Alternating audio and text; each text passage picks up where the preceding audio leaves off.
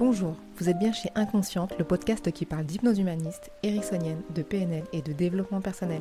Je m'appelle Pascaline Nogrette, hypnothérapeute à Bordeaux. Passionnée par le corps et l'esprit et le lien entre les deux, je suis ultra motivée pour partager et simplifier tous ces outils que j'ai découverts toute seule et que j'ai appris en formation ou dans les bouquins.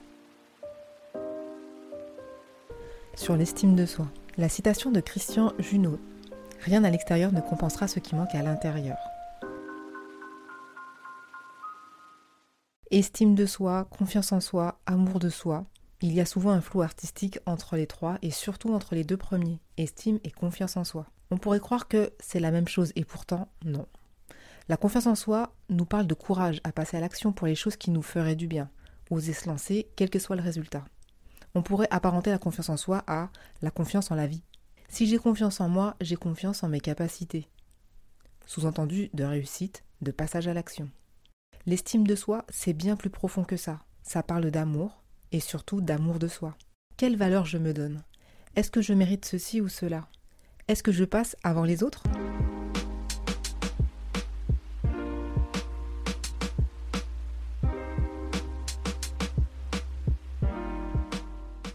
Comment on sait si c'est l'un ou l'autre? Certaines personnes vont se dire d'emblée en manque d'estime d'elles-mêmes par leur discours. Je ne sers à rien. Je ne mérite pas. Je ne vaux rien. Je suis nul. Je ferai tout pour elle, ou pour lui, ou pour eux.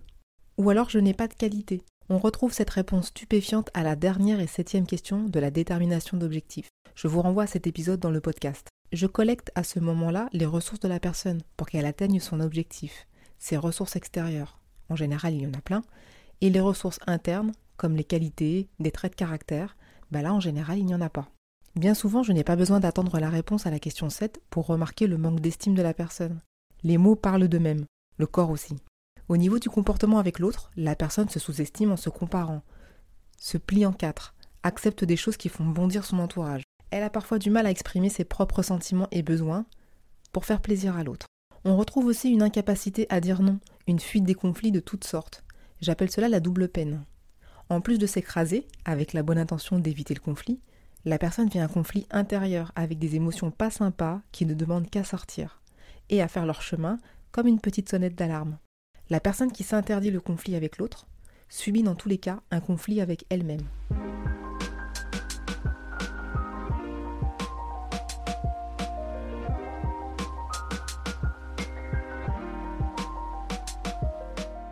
Le résultat, ça peut dégringoler à force. La dépression, le burn-out, l'infertilité, l'aménorrhée, les infections de toutes sortes, les tumeurs.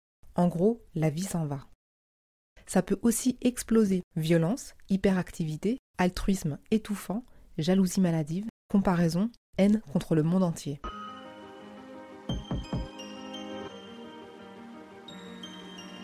La métaphore du puits, c'est comme si vous glissiez à l'intérieur d'un puits quand vous n'avez pas d'estime de vous-même. Vous cherchez à vous raccrocher aux parois pour ne pas tomber tout au fond. Parfois, vous pouvez attraper quelque chose, une pierre qui dépasse, une corde, mais parfois ça lâche, et là, c'est la panique totale. On ne peut pas espérer que la pierre et la corde soient toujours là pour nous sauver. Il faut donc apprendre à faire autrement, en toute autonomie. Premièrement, pour ne pas être un fardeau pour l'autre, c'est-à-dire l'empêcher de s'épanouir. Deuxièmement, pour ne pas faire couler l'autre, s'il est lui aussi en difficulté. Troisièmement, idéalement pour être en relation avec l'autre afin de partager avec lui ce qu'il y a de meilleur en nous. Et quatrièmement, pour assurer notre survie et nos responsabilités si l'autre n'est plus là, en cas de rupture, de deuil, ou simplement si on veut profiter de ses amis.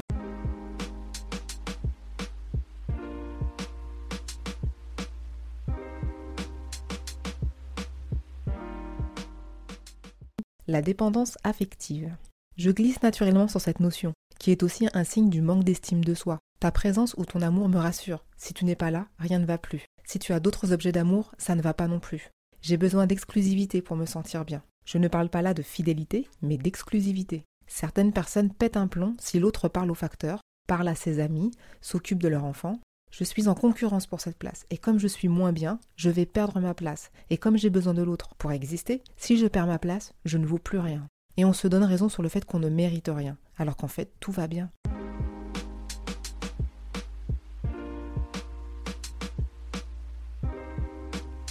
Les autres dépendances.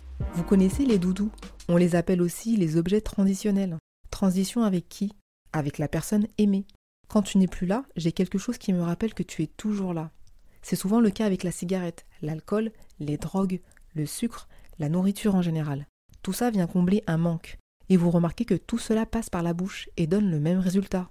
Se sentir mieux, rempli, ça donne confiance en soi et ça permet de se sentir vivant. Et aussi dans un état modifié de conscience. Pas étonnant que les gens craquent quand ils arrêtent d'un coup comme ça. La dépendance était utile pour combler un manque. L'inconscient, lui, il crée au secours.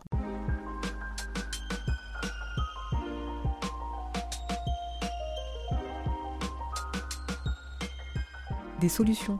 Reprendre sa responsabilité. Chacun est responsable de lui-même. Une citation de Gandhi. Si chacun ne conservait que ce dont il a besoin, nul ne manquerait de rien et chacun se contenterait de ce qu'il a. Vous êtes libre d'accepter ou de refuser n'importe quoi. Après, il s'agit d'accepter les conséquences, le regard et le jugement des autres ou de vous-même. En communication, quel que soit ce que vous avez à dire à l'autre, vérifiez que l'autre ait bien compris ce que vous vouliez lui dire, en lui demandant de reformuler. Si ce n'est pas ça, reprenez, mais différemment. Parlez de vous et n'accusez pas l'autre de tous les torts. Premièrement, il les connaît déjà. Deuxièmement, vous risquez l'escalade de la violence verbale. Et troisièmement, vous n'obtiendrez pas satisfaction, ni l'un ni l'autre. Accepter d'être responsable de ne pas savoir dire oui ou non, d'avoir échoué, d'avoir blessé l'autre, d'être indisponible pour l'autre, d'être fatigué. Mais ça, ça suppose que vous vous connectiez à vous, à vos sentiments et à vos besoins. D'ailleurs, Gandhi disait Colère et intolérance sont les ennemis d'une bonne compréhension. Autre solution, se connecter à soi. Nous avançons encore vers la communication non violente. Observer sans juger, exprimer ses sentiments, les bons comme les moins bons, exprimer ses besoins pour aboutir à une demande d'aide ou à un passage à l'action. Car votre inconscient, lui, ne négocie pas avec vos besoins. Il vous met par terre, en burn-out, en maladie, ou vous fait exploser. On en a déjà parlé. Je vous conseille le livre et la conférence Cessez d'être gentil, soyez vrai de Thomas Dansembourg formateur et conférencier en communication non violente, qui parle très bien de se connecter à soi pour mieux toucher l'autre. Les séminaires en ligne de Marshall Rosenberg sont instructifs également. Dans la métaphore de vous qui glissez dans le puits parce que la corde a lâché ou parce que quelqu'un d'autre avait besoin de la corde, se connecter à soi serait comme regarder sur soi ou à l'intérieur de soi si j'ai bien ce qu'il faut, comme un gilet de sauvetage, un casque, une lampe de spéléo, ce qui vous permettra d'aller voir ce qui se passe en bas sans paniquer. La suite de nos solutions, accueillir le sombre. Une fois au fond, il n'y a plus qu'à éclairer cette ombre. Ça devrait la chasser, mais avant il faut l'observer sous toutes les coutures, déterminer sa provenance, puis ensuite la laisser partir. Il peut s'agir d'une émotion récurrente, d'une souffrance, d'un manque affectif, d'un traumatisme. Retenir cette part sombre, là, sans la vivre à 100%, ne lui permet pas de s'échapper, puisque vous en gardez un petit bout. L'émotion est un message automatique de l'inconscient, qui veille à votre bien-être. Si vous essayez de faire la sourde oreille, il vous enverra le message plus fort. Soignez ce qui a besoin de l'être. L'accueil de votre ombre, celle qui vous empêche de briller, vous aura permis de comprendre précisément d'où vient ce manque d'estime de soi. L'émotionnel, le manque d'amour ou les blessures d'enfance nous renverront vers votre enfant intérieur blessé en hypnose humaniste. Les peurs, les angoisses, plus du côté de l'archétype de votre critique intérieure.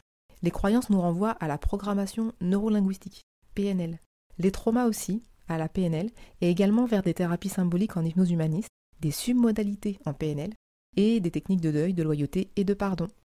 En résumé, l'estime de soi se retrouve dans pas mal de situations. C'est bien pour cela qu'en séance d'hypnose, parfois nous changeons d'objectif au cours de la détermination d'objectifs, ou même qu'une séance libère plusieurs choses à la fois en même temps, ce qui est toujours le cas dans les addictions, les compulsions et les traumatismes. Les citations. Rien à l'extérieur ne compensera ce qui manque à l'intérieur. Christian Junot. Si chacun ne conservait que ce dont il a besoin, nul ne manquerait de rien et chacun se contenterait de ce qu'il a. Gandhi. Colère et intolérance sont les ennemis d'une bonne compréhension. Gandhi. J'espère que cet épisode vous a plu. Laissez-moi vos commentaires, partagez-le autour de vous afin qu'il soit écouté par un maximum de personnes. Merci.